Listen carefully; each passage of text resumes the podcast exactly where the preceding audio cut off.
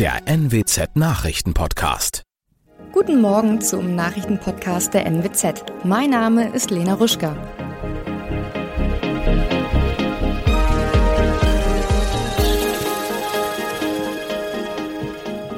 Und das sind unsere regionalen Nachrichten am Morgen. Leiche am Emder Hafen identifiziert. Neuer Vorwurf um Gorch-Fox-Sanierung und die Wattenagenda 2.0 muss nachhaltiger werden. Nachdem am Dienstag im Hafen von Emden eine Leiche geborgen wurde, ist nun die Identität des toten Mannes geklärt worden. Laut Polizeiangaben handelt es sich bei dem Verstorbenen um einen 47-jährigen Polen, der als Besatzungsmitglied eines Schiffes in Emden arbeitete und bereits am Sonntag als vermisst gemeldet wurde. Daraufhin leitete die Polizei eine umfangreiche Suche ein. Bei der Auswertung von Überwachungskameraaufnahmen stieß die Polizei schließlich auf eine Aufnahme von Sonntag, auf der zu sehen war, wie der 47-Jährige in der Straße am Seemannsheim in das Hafenbecken gestürzt war. Als die Polizei auf einem Spezialboot der Wasserschutzpolizei anschließend den Bereich absuchte, fand sie die Leiche des Vermissten. Zur Todesursache gibt die Polizei Leer-Emden derzeit noch keine Angaben, da die Ermittlungen in diesem Fall noch andauern. Im Verfahren um die Sanierung der Gorch Fock auf der Elsfleter Werft führt auch die Staatsanwaltschaft Oldenburg Ermittlungen gegen einen früheren Verantwortlichen der Werft. Wie ein Sprecher der Staatsanwaltschaft auf Anfrage mitteilte, wird ihm vorgeworfen, Aufträge entgegen interner Vorgaben an eine Firma vergeben zu haben, die seiner Lebensgefährtin gehört, obwohl günstigere Angebote vorlagen. Durch diese Untreuehandlung soll ein Schadensbetrag im mittleren fünfstelligen Bereich entstanden sein, so der Sprecher der Staatsanwaltschaft. Die Staatsanwaltschaft Oldenburg machte zu ihrem Ermittlungsverfahren und Einzelheiten, etwa zu dem Beschuldigten oder der Firma, keine weiteren Angaben. Wie das Nachrichten- und Audioportal The Pionier berichtete, soll der ehemalige Werftverantwortliche als Projektleiter bei der Schiffssanierung gearbeitet haben. Der Beschuldigte und die Beraterfirma äußerten sich auf Anfrage des Nachrichtenportals nicht zu den Vorwürfen. Die Elsfleter Werft an der Unterweser hatte ab Dezember 2015 den Hauptauftrag zur Generalüberholung der Gorch Fock. Deren Kosten explodierten von geplanten 10 Millionen Euro auf schließlich 135 Euro. Im Februar 2019 meldete die Werft Insolvenz an. Die Marketingorganisation, die Nordsee GmbH, hat im Rahmen des deutsch-niederländischen Förderungsprojekts Wattenagenda 2.0 das Thema nachhaltige Mobilität in den Blick genommen. Denn die Nordsee wird bei Urlaubern immer beliebter. Doch je mehr Urlauber kommen, desto größer wird die Verkehrsdichte. Eine Analyse der Nordsee auf Basis des Jahres 2018 mit 15,4 Millionen Übernachtungen hat nun ergeben, dass im Jahr 2018 mit 81 Prozent der überwiegende Anteil der Urlauber das Auto für die Anreise nutzten. Daneben reisten circa 8 Prozent der Urlauber mit der Bahn an und 4 Prozent nutzten einen Reisebus. Will die Wattenmeerregion ihrem Anspruch gerecht werden, im Biosphärenreservat Wattenmeer umweltschonenden Tourismus anzubieten, muss vor allem im Bereich Anreiseverkehr einiges geschehen. Ziel ist eine Reduzierung der CO2-Emissionen durch Verkehr.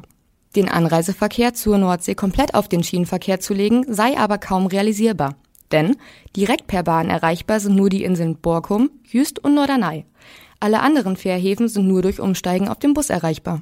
Um den Urlaubern den Verzicht auf den Pkw bei Anreise nahezubringen, muss aber sowohl das Angebot zwischen den Bahnstationen und den Zielorten wie auch innerhalb des Gebiets zum Beispiel für Tagesausflüge wesentlich verbessert werden. So das Fazit der Studie. Das waren unsere Nachrichten aus der Region. Weitere aktuelle News aus Deutschland und der Welt erfahren Sie jetzt von unseren Kollegen aus Berlin. Vielen Dank und einen schönen guten Morgen. Ich bin Nicole Markwald und das sind heute unsere Themen aus Deutschland und der Welt. Vorerst keine Lockerungen der Corona-Maßnahmen in Deutschland. Nach dem Münchner Missbrauchsgutachten in Frankfurt findet die Vollversammlung des Synodalen Wegs statt. Und erster Corona-Fall eines deutschen Athleten in Peking. Eine Rücknahme der Corona-Maßnahmen wird es vorerst nicht geben. Das stellte der Vorsitzende der Ministerpräsidentenkonferenz Henrik Wüst nochmal klar. Die Bundesregierung bleibt weiterhin vorsichtig und vertraut auf ihren Expertenrat und auf die Empfehlungen des Robert Koch Instituts. Auch Bundeskanzler Scholz hat am Abend im ZDF nochmal betont, die Zeit für schnelle Lockerungen ist noch nicht gekommen. Uli Reitinger berichtet aus Berlin. Schon an diesem Wochenende sitzen zum Beispiel in den NRW-Fußballstadien wieder bis zu 10.000 Fans. Die 2G-Regel im Handel gilt in einigen Bundesländern schon nicht mehr und Bayerns Ministerpräsident Söder will auch die Zugangsregeln zur Gastronomie lockern. Zwei Wochen nach der Veröffentlichung des Münchner Missbrauchsgutachtens treffen heute Bischöfe, Laien, Priester und Ordensleute zur Vollversammlung des Synodalen Wegs in Frankfurt zusammen. Die Synodalversammlung ist das zentrale Gremium des Reformprozesses der katholischen Kirche in Deutschland. Einer der Auslöser für diesen Reformprozess der Missbrauchsskandal in der katholischen Kirche und der Umgang der Kirchenleitung mit Priestern, die sexuelle Gewalt gegen Kinder und Jugendliche ausübten. Eva Kraftschick in Frankfurt, welchen Zweck hat die Versammlung? Die Vollversammlung des Synodalen Weg, das ist gewissermaßen das Parlament dieses Reformprozesses mit 230 Teilnehmern. Darunter sind Bischöfe, Laien und auch Vertreter kirchlicher Berufe. In vier Foren geht es um verschiedene Themen, nämlich Macht in der Kirche, die Rolle der Frau, Sexualmoral und priesterliches Leben, also speziell zum Beispiel den Zölibat, also das, äh, die vorgeschriebene Ehelosigkeit für katholische Priester. Ist damit zu rechnen, dass es Konsequenzen gibt zu den entdeckten Missbrauchsfällen? Der Missbrauchsskandal, das war ja überhaupt erst der Auslöser dieses Reformprozesses und spielt auch auf jedem Treffen eine Rolle. Es wird auch diesmal wieder einen Bericht geben, aber natürlich wird es sicherlich so sein, dass in diesem äh, Treffen ähm, nach dem Münchner Missbrauchsbericht ähm, das Thema noch einmal eine besondere Rolle spielt und die Erwartungen auch äh, vieler Menschen, wie zum Beispiel der betroffenen Gruppen und der Reformgruppen, dann sehr groß sein werden. Wie wollen die Kirchenvertreter dafür sorgen, dass es in Zukunft nicht wieder passiert?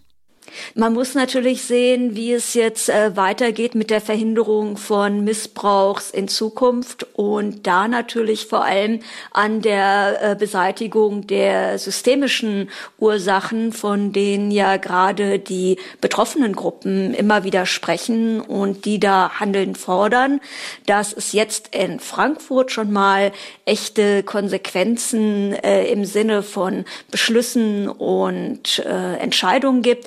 Das kann nicht erwartet werden, aber das Thema wird natürlich auf jeden Fall diskutiert werden. Die Kirche war ja in den letzten Tagen auch in den Schlagzeilen, weil sich 125 queere Mitarbeiterinnen und Mitarbeiter in der Aktion Out in Church geoutet haben und auf ihre Diskriminierung hingewiesen haben. Wird das auch Thema bei der Synodalversammlung? Das Outing von queeren Kirchenmitarbeitern, das äh, dürfte durchaus Thema sein und auf jeden Fall wird Out in Church auch dabei sein. Nicht in der Vollversammlung, aber vor dem Kongresszentrum.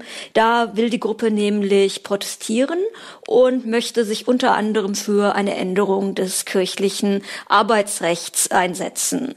Das bedeutet allerdings nicht, dass nicht auch Menschen, die queer sind oder divers sind, ähm, in der Versammlung selbst sind. Und es gibt auch eine diverse Synodale. Vor dem Start der Olympischen Winterspiele in Peking werden immer mehr Corona-Fälle gemeldet. Auch der deutsche Eiskunstläufer Nolan Segert wurde Corona-positiv getestet.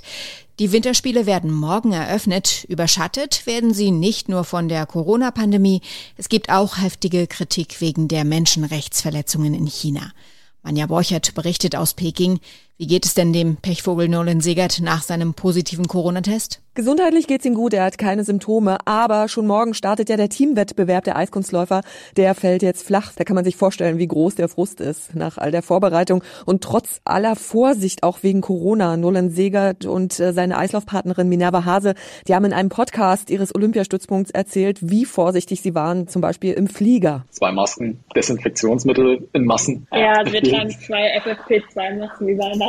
Wir merken, also wir haben immer das Gefühl, so sind wir noch sicherer. Leider nicht sicher genug. Jetzt heißt es Daumen drücken, dass die beiden wenigstens beim Paarlaufwettbewerb in gut zwei Wochen antreten können. Überschattet werden diese Winterspiele ja nicht nur von der Pandemie. Es gibt Kritik wegen der Menschenrechtsverletzungen in China und einige Länder haben auch angekündigt, keine Politiker morgen zur Eröffnungsfeier zu schicken.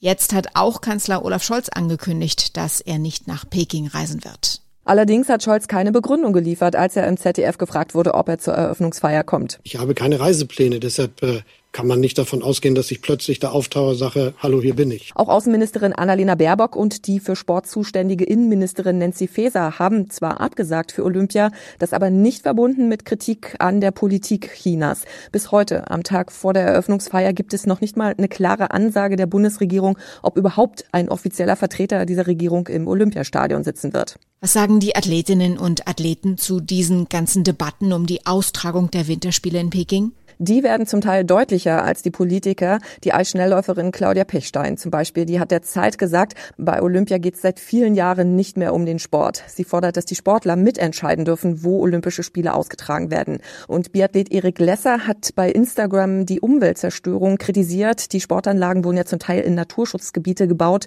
Aus seiner Sicht ähm, geht es den Olympiamachern nur ums Geld machen und nicht um Dinge wie Solidarität, Frieden und Respekt.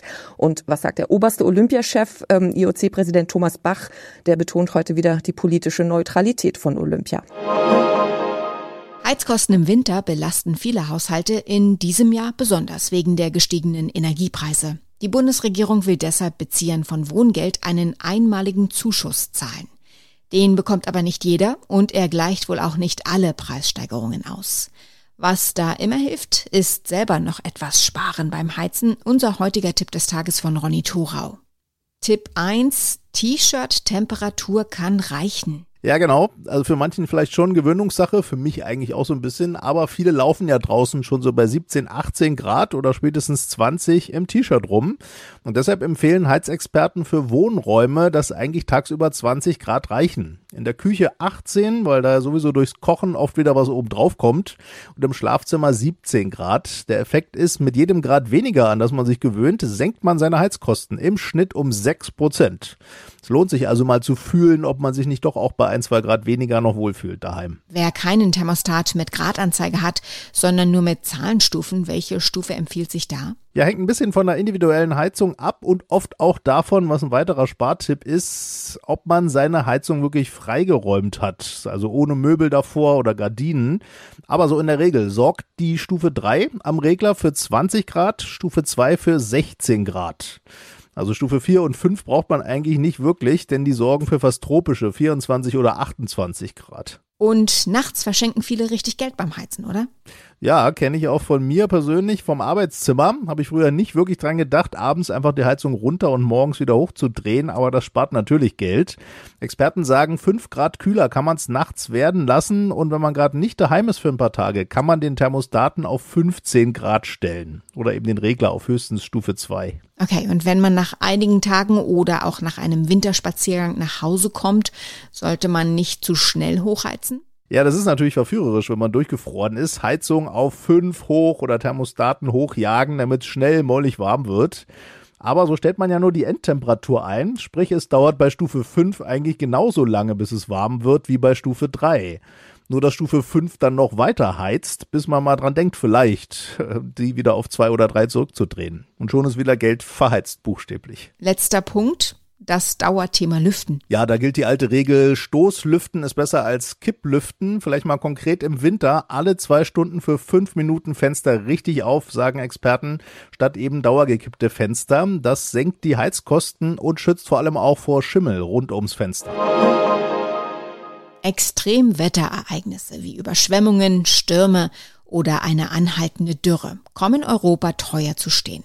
Das macht eine Studie der EU-Umweltagentur deutlich. Sie stellte fest, dass in den zurückliegenden 40 Jahren Extremwetterereignisse in Europa zwischen 85.000 bis 145.000 Menschenleben gefordert haben. Die allermeisten Opfer, nämlich über 85 Prozent, starben durch Hitzewellen. Laut der Analyse richteten Wetterextreme wirtschaftliche Schäden in Höhe von etwa einer halben Billion Euro an. Deutschland als bevölkerungsreichstes EU-Mitglied wurde mit rund 110 Milliarden Euro wirtschaftlich am härtesten getroffen. Soweit das Wichtigste an diesem Donnerstagmorgen. Ich heiße Nicole Markwald und wünsche einen guten Tag.